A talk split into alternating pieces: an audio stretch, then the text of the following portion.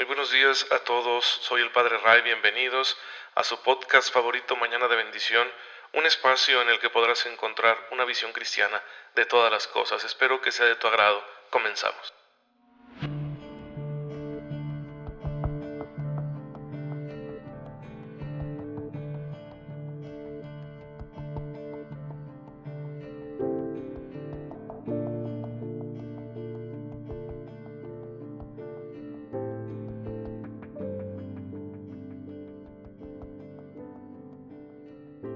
Muy feliz jueves eucarístico tengan todos ustedes, queridos hermanos, bienvenidos a su podcast católico favorito, Mañana de Bendición. Soy su amigo el Padre Ray, les envío un fuerte abrazo, un cordial saludo, espero que se encuentren muy bien y cuidándose mucho porque seguimos en esta situación de pandemia, así que hay que tener bastante precaución con todas esas medidas que debemos practicar para evitar un posible contagio. Y bueno, pues el mayor deseo que siempre tengo para ustedes de corazón es que tengan una fe muy viva y ya estén descubriendo esas bendiciones que Dios ha puesto en el camino, en el día, un día más que nos concede estar vivos y ahí está su gracia, para que aprovechándola, aplicándola en nuestras situaciones concretas, pues vengamos a resolverlo todo como Cristo nuestro Señor, a la manera de Jesús, como Él nos ha enseñado. Y si podemos hacerlo, por supuesto, con su gracia, podemos llevar una vida conforme a su voluntad. Y bueno, pues para inspirarnos en ese sentido, la iglesia nos eh, presenta la historia de vida de aquellas personas, aquellos hermanos nuestros que ya alcanzaron la gloria de Dios, que vivieron santamente, que lo lograron, lo consiguieron, fueron fieles, perseveraron hasta el final. Especialmente el día de hoy tenemos la celebración de varios mártires. Cuando escuchamos la historia de algún mártir, pues siempre es muy interesante, es muy conmovedor, porque nos damos cuenta de hasta qué punto llega el amor a Cristo por parte de muchos hermanos nuestros. Es eh, una verdadera dicha el poder escuchar los relatos de cómo dieron testimonio de Jesús en medio de estas situaciones tan difíciles que les tocó vivir. Por ejemplo, durante las persecuciones romanas hubo muchos hermanos nuestros que dieron la vida por su fe, como Santa Inés, a quien estamos celebrando el día de hoy. No se tienen muchos datos acerca de ella, Recuerden que estamos hablando de una época muy antigua en la que la iglesia no tenía la relevancia que tiene hoy. Y bueno, pues eh, al parecer era una jovencita que fue martirizada por negarse a apostatar y cumplir los designios de algún tirano, de algún gobernante romano, y por eso la mataron. sus restos se conservan en una iglesia muy conocida, la iglesia de Santinés, que está justo detrás de Plaza Navona, ahí en, en Roma, en la ciudad de Roma. Es un lugar muy conocido. También recordamos a San Fructuoso, obispo en lo que hoy es España, que fue también martirizado a causa de su fe durante las persecuciones romanas. Y mucho tiempo después tenemos una época de persecución en Corea. Y Corea, la península de Corea recibió los primeros misioneros católicos por allá en el siglo XVI pero no se consolidó bien la fe hasta el siglo XVII, que ya había pequeñas comunidades y sin embargo sufrieron muchas persecuciones, los misioneros, los sacerdotes fueron expulsados, así que los laicos católicos que quedaban pues tuvieron que vivir su fe así, sin sacerdotes, sin sacramentos y pues escondidos, sin, sin declararla públicamente. Y así fue durante mucho tiempo. Todavía en el siglo XIX encontramos la persecución. Ayer celebrábamos un mártir del siglo XVII, San Esteban Minkuka, y hoy celebramos otro mártir coreano, pero del siglo XIX, San Juan Ji Jun Il. ¿sí? Estos nombres son un poquito complicados. Que era un campesino católico y era el catequista de su aldea. Y como tal lo identificaron los perseguidores y lo torturaron, le luxaron todos sus miembros, todas sus extremidades, y luego pues le dieron muerte. Hermanos, uno diría, ¿por qué perder la vida por una cuestión religiosa? Es que la religión no solo es un valor muy importante en nuestra vida, en nuestro caso concreto es fidelidad a una persona. Si hay quien dice, yo daría la vida por mi mujer, yo daría la vida por mis hijos, yo doy la vida por Cristo, porque Él es una persona, es la persona más importante en mi vida. Es la que me ayuda a darle sentido a todo, incluso a mis pecados. Es el que me levanta de mis caídas es el que me alimenta con su gracia para que yo pues, no me transforme en un pecador más recalcitrante, sino al contrario, cada día vaya dejando de ser pecador, aunque sea poco a poco. y es el que me permite amar a mis semejantes, incluso amarme a mí mismo, porque es una tarea bastante complicada.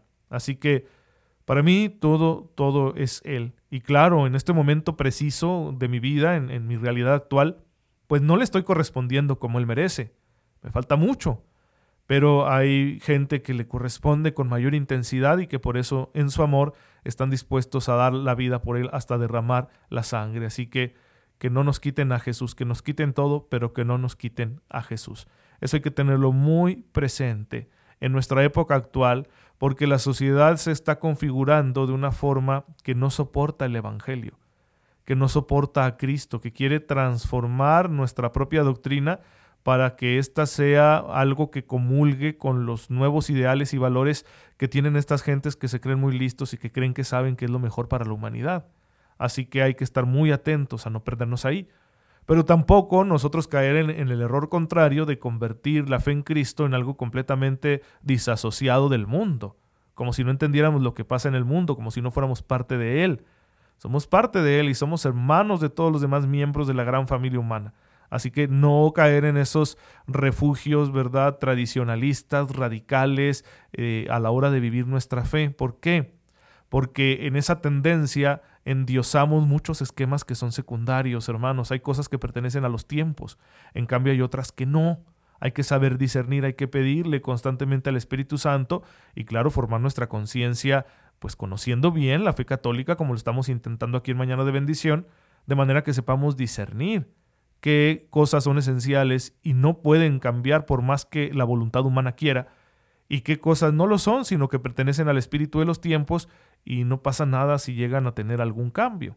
Un cambio que debe ser producto de una justa razón, pero bueno, sabemos que podrían cambiar porque no corresponden al núcleo esencial de la revelación cristiana. Así que por ahí andamos queridos hermanos. Eh, algún día les haré un especial acerca de eso, de cómo discernir de las verdades de nuestra fe, de las prácticas de nuestra religión, cuáles son esenciales y cuáles no.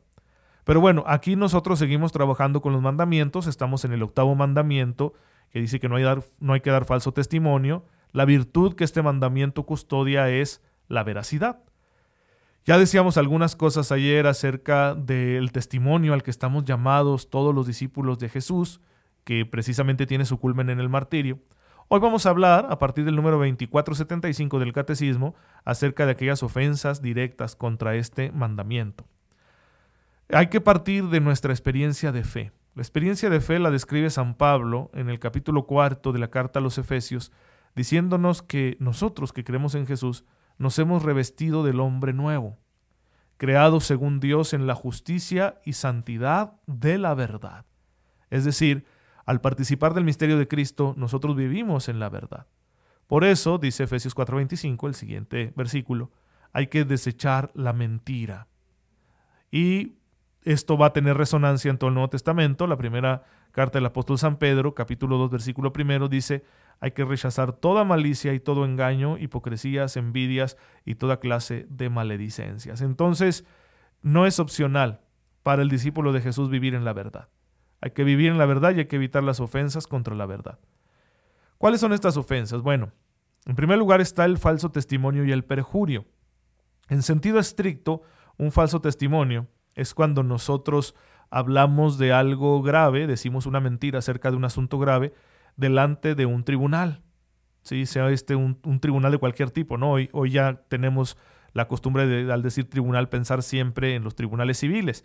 Pero bueno, el pueblo de Israel tenía sus propios tribunales, ¿no? No había distinción entre lo civil y lo religioso en el pueblo de Israel.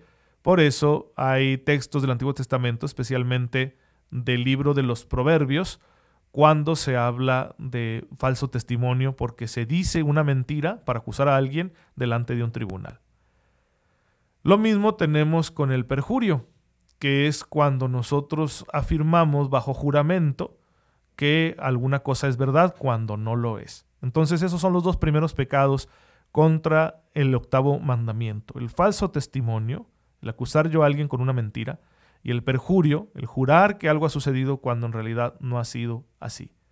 Y que esto puede ser con distintos fines, ¿no? Para que condenen al inocente, para que disculpen al culpable o para que castiguen más a alguien que, cometió algún error o algo por el estilo.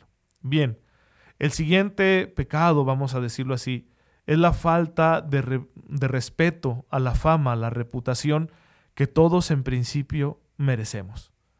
Y este pecado tiene distintas formas, como el juicio temerario, ¿sí? Es decir, cuando mm, tengo un atrevimiento a, decir lo siguiente de mi prójimo. a mí se me hace que, o estoy muy, muy casi seguro que esto, cuidado, es un juicio temerario. ¿Realmente tienes las evidencias como para hablar de esta manera? No, es que es lo que mi corazón me dice. Pues sí, pero eso puede no ser verdad. La maledicencia, ¿sí? que es manifestar los defectos y las faltas de los demás a personas a las que no les incumbe que no, no tienen de por qué saber eso, que ignoran realmente si tal persona eh, padece de tal o cual defecto. Bueno, comentarlo así, eso es la maledicencia. Y la calumnia es una mentira con el fin de dañar la reputación de otro, ¿sí? Ahí sí ya tenemos un acto más grave todavía, porque se supondría quién, quién va a calumniar nada más que así porque sí, pues una persona que calumnia lo estaría haciendo por, por un odio, por un desearle el mal a su semejante. Pues tenemos ya estos, estas primeras acciones pecaminosas que son contrarias al octavo mandamiento. Hay que tener cuidado de no cometerlas, ¿sí? de conocer bien qué es lo que estamos haciendo. A veces se nos hace muy fácil pensar mundanamente. Por ejemplo, con este dicho que es muy común que encontremos nosotros en nuestra vida ordinaria piensa mal y acertarás. Y eso nos puede llevar, si tú vives bajo ese criterio, te puede llevar a que cometas un juicio temerario. A decir, no, pues es que si el río suena es que agua llueve, eh, agua, lleva, perdón. Eh, significa que si están comentando que tal o cual persona este, tiene un amorío por ahí, si lo comentan, si hay un rumor, pues significa que es cierto. Cuidado. En realidad yo no tengo la evidencia, no sabemos quién empezó ese rumor y por qué. Entonces ese atrevimiento es un juicio temerario, es un pecado, porque yo estoy hablando como si algo fuera cierto cuando en realidad yo no lo sé, no tengo, no me consta esa evidencia. Así que cuidado con los juicios temerarios. Y no se diga cuando estamos ya cayendo en la maledicencia. Todos tenemos defectos, absolutamente todos, ¿sí?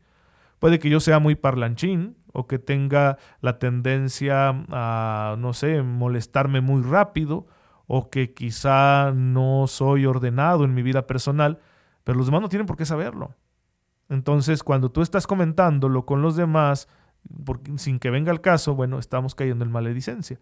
Claro, puede que aquí no haya una intención plena de dañar al otro, y eso hace que no sea un pecado tan grave. Sin embargo, de todos modos es un pecado.